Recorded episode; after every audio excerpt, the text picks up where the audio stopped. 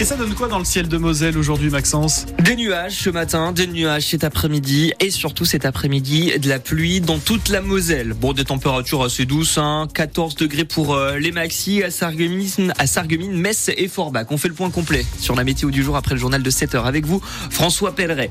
10 points de deal ont été démantelés l'an dernier en Moselle. Oui, mais malgré ces réussites, le trafic de drogue a pris de l'ampleur. Plus 14%, c'est ce qui ressort du bilan de l'année dernière chez nous en Moselle dans le trafic de drogue. Donc les policiers et gendarmes s'attellent à mettre sous pression les vendeurs, mais également les acheteurs. C'est un avertissement ce matin de la directrice de la police nationale en Moselle, Isabelle Sirferi. On travaille aussi sur les consommateurs à double titre, au titre de la prévention. On, peut voir effectivement les consommateurs comme étant victimes des trafiquants. Et euh, là-dessus, on travaille en matière de prévention et notamment sur euh, les jeunes, hein, avec un travail qui est fait dans les établissements scolaires, parce qu'on est sur un, une problématique réelle de santé publique. Et puis, il y a aussi euh, l'aspect répressif, puisque, comme vous le savez, en France, la consommation de stupéfiants est un délit, avec également des procédures, et notamment la procédure de l'amende forfaitaire délictuelle, qui nous permet de réprimer la consommation de tous les produits stupéfiants. La directrice de la police nationale en Moselle, Isabelle Sirferi. Et puis au cœur de ces trafics de drogue, les forces de l'ordre portent une attention particulière au crack, ce dérivé de la cocaïne très puissant. Il est arrivé en Moselle. Pour les autres bilans de la sécurité 2023, rendez-vous sur francebleu.fr, vous verrez que le nombre de cambriolages a explosé. Le dernier TER des frontaliers supprimé ce matin à cause de la grève est celui qui était prévu bah, maintenant au départ de Thionville. Après, tout est en théorie maintenu. Cette grève des contrôleurs de la SNCF devrait avoir peu d'impact également ce soir dans le sens des retours de Luxembourg.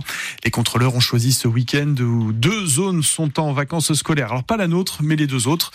Un TGV sur deux et un intercité sur deux sont supprimés. Ça commence à bien faire, considèrent des parlementaires de droite et du centre. Le président du parti Les Républicains républicain Éric Ciotti promet de déposer une proposition de loi pour restreindre le droit de grève pendant les congés scolaires et durant les jours fériés. Mais est-ce bien légal, Jeanne Messia? Le droit de grève est inscrit dans la Constitution, mais il s'exerce, je cite, dans le cadre des lois qui le réglementent. Il est donc possible de déposer des lois sur le sujet. Ça a d'ailleurs déjà été fait dernièrement, en 2022, après le mouvement de grève qui a touché la période de Noël. L'objectif était de durcir la loi de 2007 sur le service minimum dans les transports. Sans résultat, aujourd'hui, les républicains veulent déposer une loi pour interdire les grèves pendant les vacances scolaires. Au Sénat, les centristes l'ont déjà fait avant-hier. Leur objectif est d'octroyer au gouvernement un capital de 60 jours par an d'interdiction de grève. Certains politiques veulent aussi protéger l'image de la France à l'approche des Jeux Olympiques cet été, avec la crainte que le pays se retrouve paralysé par un nouveau mouvement de grève. Que pensez-vous de cette proposition de loi 03 87 52 13 13 pour en débattre ce matin en direct sur France Bleu Lorraine Et puis, de manière plus large, entre les cheminots, les agriculteurs, les infirmiers, les taxis, soutenez-vous tous ces mouvements de colère C'est vrai que c'est ce à quoi ressemble ce début d'année euh, en France. Même numéro 03 87 52 13 13 et à 8h moins le quart, eh bien, nous en parlerons avec euh, Stéphane Brabant, délégué Sudrail et contrôleur dans les TER du Grand Est. Il sera l'invité du 6-9 France Bleu Lorraine. Réaction de la CFDT de Stellantis à l'annonce des bénéfices records du groupe automobile et des primes qui seront versées aux salariés français. 4100 euros, c'est bien. Mais c'est bien maigre, vu les 18 milliards et demi d'euros de bénéfices. Sur cette somme, 1 milliard 900 millions sont versés aux salariés de Stellantis dans le monde entier. Le constructeur fait travailler toujours 3300 personnes en Moselle, hein, dans ses usines de Trémery et de Metz-Borny. Des LED et uniquement des LED brillent désormais dans les rues de Montigny-les-Metz. Plus de 2800 lampadaires ont été remplacés. C'est un immense chantier qui vient de s'achever. Un effort financier d'un million cent trente mille euros pour la ville. On est là pour vous aider à avancer dans la transition écologique. C'est le message du président national de l'ADEME.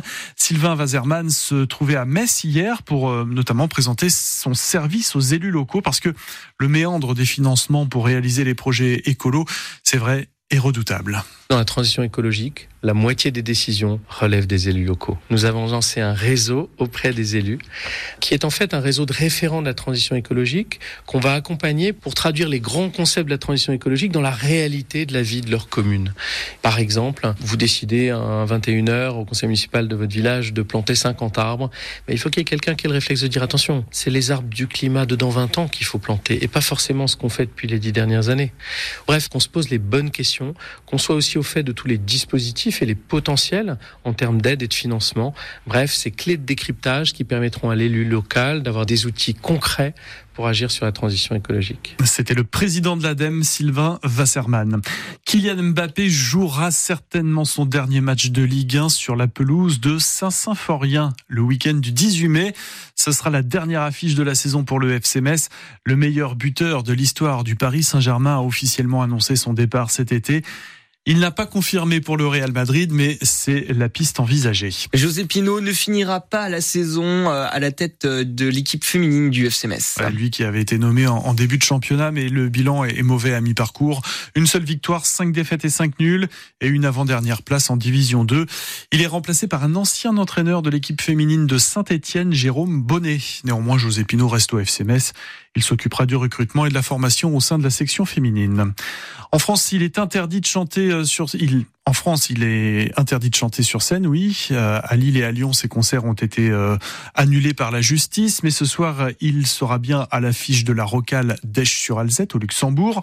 Le rappeur Freeze Corleone est décrié pour ses paroles violentes, antisémites, faisant même l'apologie du terrorisme. En tout cas, il est visé par une enquête pour ce motif-là encore des titres inédits de Johnny Hallyday, deux enregistrements qui ont plus de 50 ans et qui étaient en train de prendre la poussière dans un studio anglais de Londres. Ils viennent d'être révélés. Voici donc Waterloo.